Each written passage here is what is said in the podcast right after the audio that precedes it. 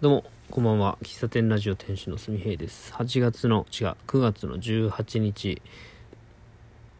日曜日、時刻は23時49分です。さっきの配信僕、9月の19とか言ってた気がするけど、明日が9月の19ですね。今日は9月の18日、日曜日です。えーもうすぐ日が変わりますけれども、えーっと、先ほど、えー今日分、今日の分のね、収録の予約を配信予約をしました。23時55分に配信予定です。これは多分日がまたぐでしょうね。うん。今日やったことをねシェアしようと思うんですけど今日は仕事休み。ほん世間は世間的には土日月とシルバーウィークですよね。で9月シルバーウィーク2回あるんじゃないかっていう。来週もね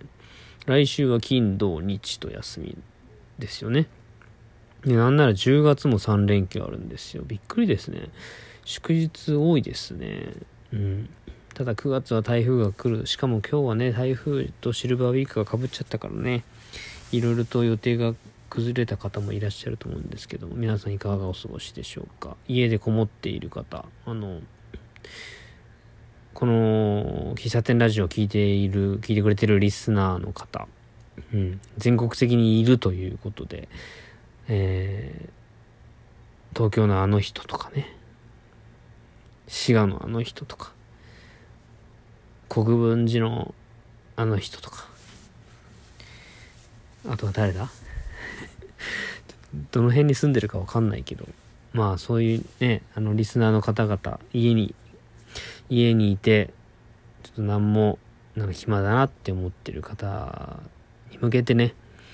まあ、暇だったら喫茶店ラジオを聞いて暇つぶししてくださいということで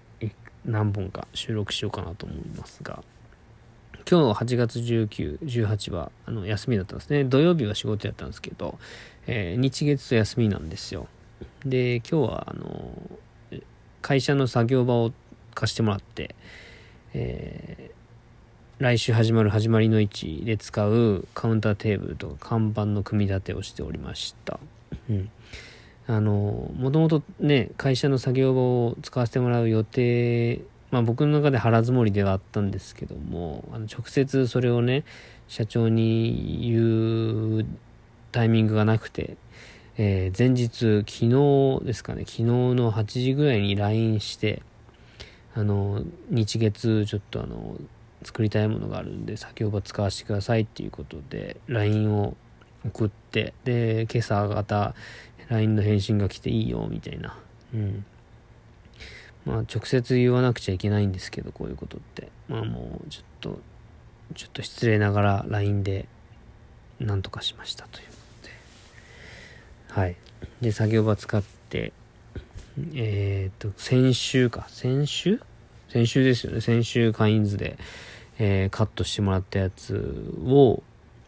えー組み立ててまあもうある程度こう形にはなって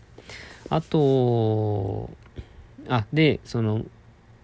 看板用に作った、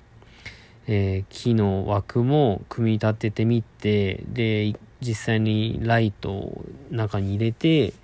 どんな感じで光るのかなみたいなのも見たし、うん、まあ、ど、まあ、あとはどっちも、その看板も、えーカウンターテーブルも、あと塗装をして、塗装した板を組み立てるっていう感じなんです。で、明日、一応その塗装をする予定にはしてるんですけど、明日ね、会社に行けるのかどうかというのが心配でございます。うん。で、かい、ね、組み立ててみて、うん。やっぱ、な、なんだろうね、あの、ホームセンターで、寸法をきっちり切ってもらったおかげで、組み立てがすごく楽でしたね。僕、あの、2020年の1月1日に、あの、初日の出のに来た人に向けてですね、コーヒーを振る舞うっていうことをやったんですよ。初日の出コーヒーっていうことね。ご存知の方もいるかもしれないですけど、その時に、リアカーで、えー屋台を引っ張ってくるみたいなコンセプトでやったんですね。で、その時に作ったリアカーは、もうその時も作ったんですよ。一応なんかあの、カウンターみたいな感じのやつをね。そのスーパーカブで引っ張っていけるように後ろにスーパーカブでくくりつけてリアカーをねでそのリアカーの上になんかテーブルを組み立ててでやったんですよあのまあインスタグラムかなんかでねハッシュタグ初日の出コーヒーっていう初日の出初日の漢字でね、えー、ノーはひらがなで、では漢字で、で、コーヒーはカタカナで、で、ハッシュタグが初日の出コーヒーで調べてもらったら、その時の光景が多分出てくると思うんですけども、まあ、その時も作ったんですよ。で、その時は、もうなんか時間、本当ギリギリまで動かなくて、材料だけ買って、えっと、知り合いの大工さんの工場でね、作ったんですよ。だから、カットとかもしてもらってなくて、カット自分でしたんですよね。まあでもその経験があったからこそ今があるっていうことだと思うんですけども、まあその時よりかはなんか、あの、うまく組み立ってるなっていう感じはしますね。うん。で、本当工作というか DIY に、DIY で学ぶことって多くて、なんでしょうね。まあ、技術的な面もそうですね。あの、ノコギリとか、インパクトとか、まあそういう作業工具の使い方とか、まあ、あとは、そのヤスリがけとかも初歩的なそういうこと一個一個が、あの、やったらやっただけ上手くなるっていうことはね、DIY を通して勉、あの、経験して理解、学んでることですね。で、やっぱ、で、こういうことって、なんサイクル早くやった方がより身につくっていうことを感じますね。なんでしょうね、その、何かに向けて物を物を作るっていうことをすると、うん、本来は1、2回、3、まあ何回もこうスタディ、スタディでこう、1回仮組みをしたりとか、仮で作ってみて、あ、これちょっとまずいなとかっていうことで、えー、設計図作り直して作るっていうのが一番いいやり方なんですけど、どうしてもそういう時間が取れなくて、これでいくっていう設計図でそのまんまこう作っていって、で、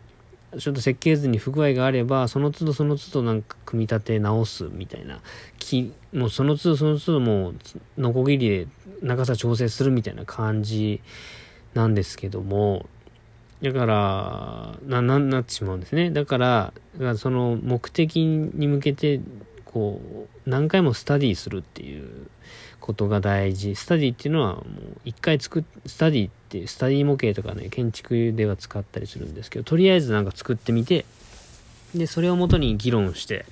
で、議論をもとにそれを解体して作り直すっていう、そういうのをスタディっていうんですけど、スタディを繰り返すことで精度上がっていくけど、ただそのスタディをする時間がないから、だから一個のプロジェクトことに対して1回のしか、まあ、当日に向けての検討しかできない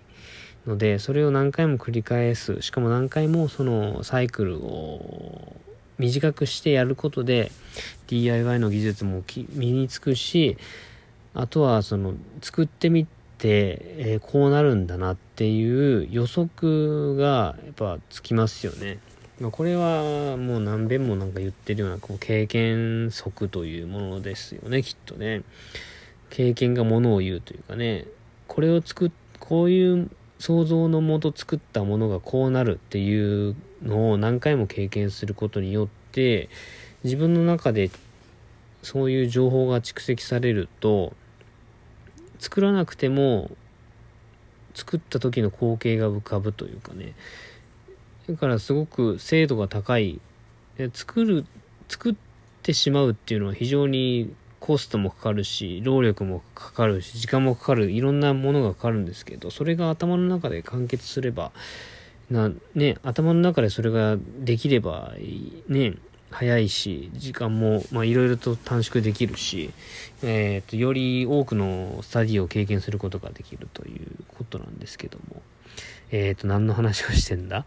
えー、まあ、DIY での学びですね。うん。いや、本当に前、その2、3、2年前か、2年前作ったその経験が今に生きてると思います。うん。で、作ってる最中に、まあ、今回は無理だけど、次回するときはこうしたいな、みたいなのやっぱ出てくるんですよね。うん。この道具ってこういう風に使ったらもっと良かったのかとかね。うん。出てくるんで、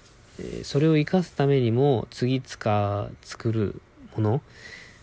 がまあプロジェクトとしてあれば作りたいなと思うし、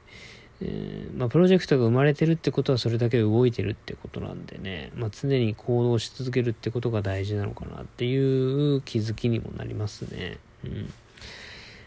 いやー、なんか伝わ、伝、なんかあんまり内容のない話をしちゃっておりますが、うん、まあ、とりわ、とり、本当にね、あの、DIY 自体はすごく楽しいです。うん。なんか組み上がっていく感じとかね。すごく楽しい。精度はどうかわかんないけどね。で同じものを作ってってお願いされて、精度いいものを作れるかっていうとそうでもないんですけども、まあ、ゆくゆくはなんか、あ、すみへが作ってたあれ同じやつ作ってほしいな、みたいなことを言われて、あ、いいよいいよっていう風に、あのー、作ってあげられるようになれば、かすごくいい、いいよなとか思って、その時、あとはね、まあ、同じようなものを作りたいからワークショップしたいとかね、そういうの言われた時に、うん、対応できる技術と、あの、そういうワークショップの組み組み立て方みたいな、組み合わせプロ、ワークショップの企画書みたいなのもね、作っていけると面白いなとか思うしね、うん、なんか夢は膨らみますね。はい。そんな感じでございます、今日。で、明日。あの、台風が意外とすんなり過ぎ去ってくれれば、あのまた会社に行って塗装などをしたいと思います。はい。当日まで時間がもう限られてますが、できることやって迎えたいと思います。えー、詳しくはノートに書いてますんで、もし来られる予定の方はそちらをチェックしていただきたいなと思います。以上です。最後までお聴きいただきましてありがとうございました。ではまた。おやすみなさい。